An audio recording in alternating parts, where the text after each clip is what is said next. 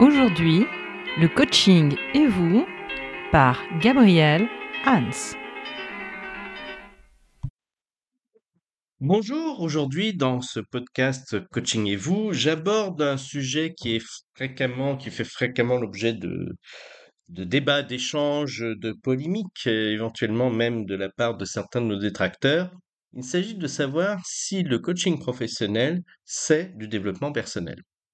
Alors, j'ai eu l'occasion souvent de m'exprimer dans des émissions, par écrit, sur les réseaux professionnels, pour éclairer un petit peu ce sujet, parce que j'avoue que de temps en temps, je suis assez agacé de voir que certaines personnes qui souhaitent dévaloriser notre travail utilisent ce vocable un peu, j'allais dire, mal employé de coach professionnel, développement personnel. En fait, nous abordons deux sujets qui n'ont rien à voir, si je puis dire.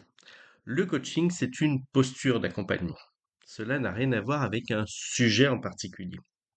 Quand je parle d'une posture d'accompagnement, c'est que nous partons du principe qu'accompagner une personne, c'est lui offrir un espace qui lui permet de prendre du recul, de réfléchir, d'élaborer ses propres stratégies, quels que soient les, sujets, et puis de pouvoir du coup s'autonomiser euh, assez rapidement. Nous faisons donc le pari que la personne a des réponses, a des compétences et qu'elle a simplement besoin d'un espace avec un professionnel qui est aguerri au processus d'accompagnement pour lui permettre d'élaborer ses propres solutions. Donc, le coaching peut s'appliquer à différents sujets, comme le développement personnel, mais ça n'est qu'un des sujets et c'est loin d'être le sujet majoritaire. Euh, il y a aussi plus globalement ce que j'appelle moi le développement de la personne. C'est-à-dire que au lieu de simplement se centrer sur le, développement interne de la personne, on va aussi travailler par exemple son développement relationnel, son développement professionnel, donc sa capacité à avoir une, une approche plus systémique des choses, par exemple avec ses écosystèmes qui ne fait pas partie, toutes choses qui ne font pas partie du développement personnel à proprement parler.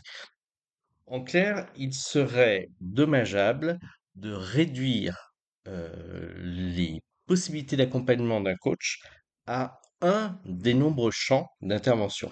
Ce champ serait que le développement personnel. Non. Bien sûr, nous intervenons dans d'autres domaines.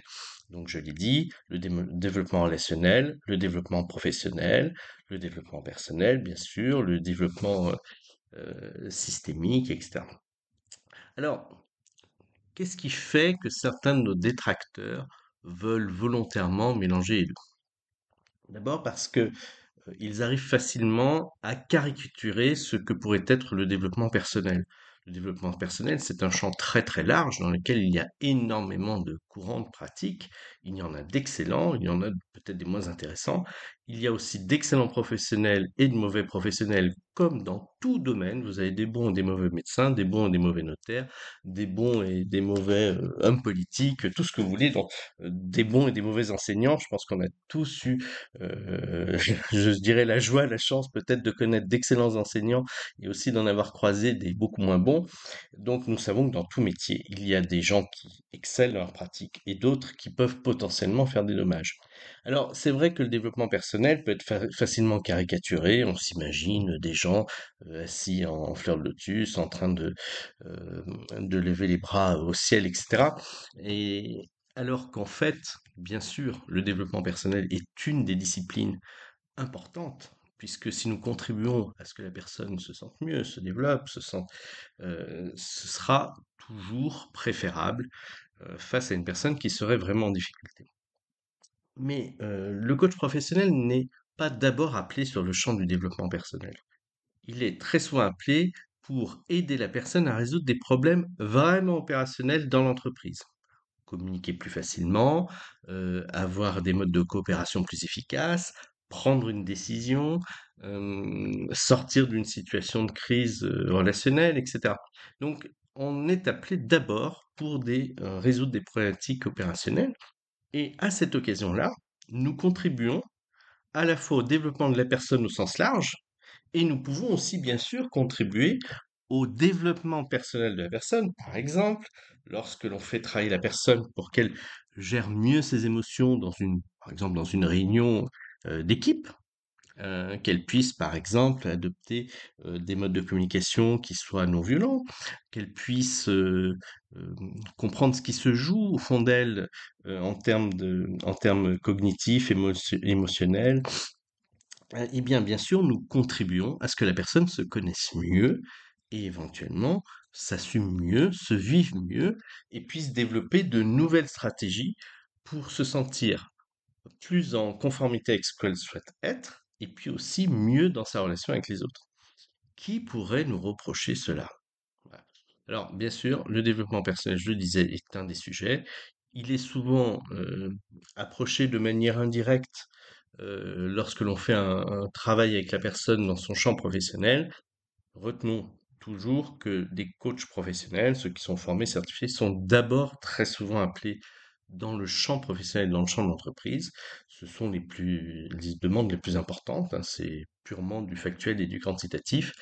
Et bien sûr, cela ne veut absolument pas dire que nous devons négliger le développement de la personne, encore moins le développement personnel de l'individu, mais que ce sont des choses qui relèvent de champs d'intervention et non pas de la posture. Donc, soyons attentifs à bien défendre la différence entre une posture, savoir par exemple déployer un processus d'accompagnement pour rendre la personne autonome, et puis un champ d'intervention hein, euh, qui, euh, qui est d'un autre ordre. Voilà.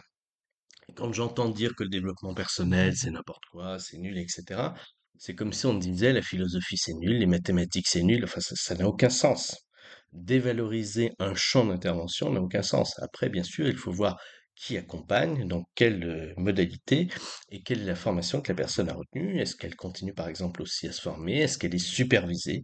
Euh, tout ça, bien sûr, nous, nous le savons, ce sont des éléments absolument essentiels.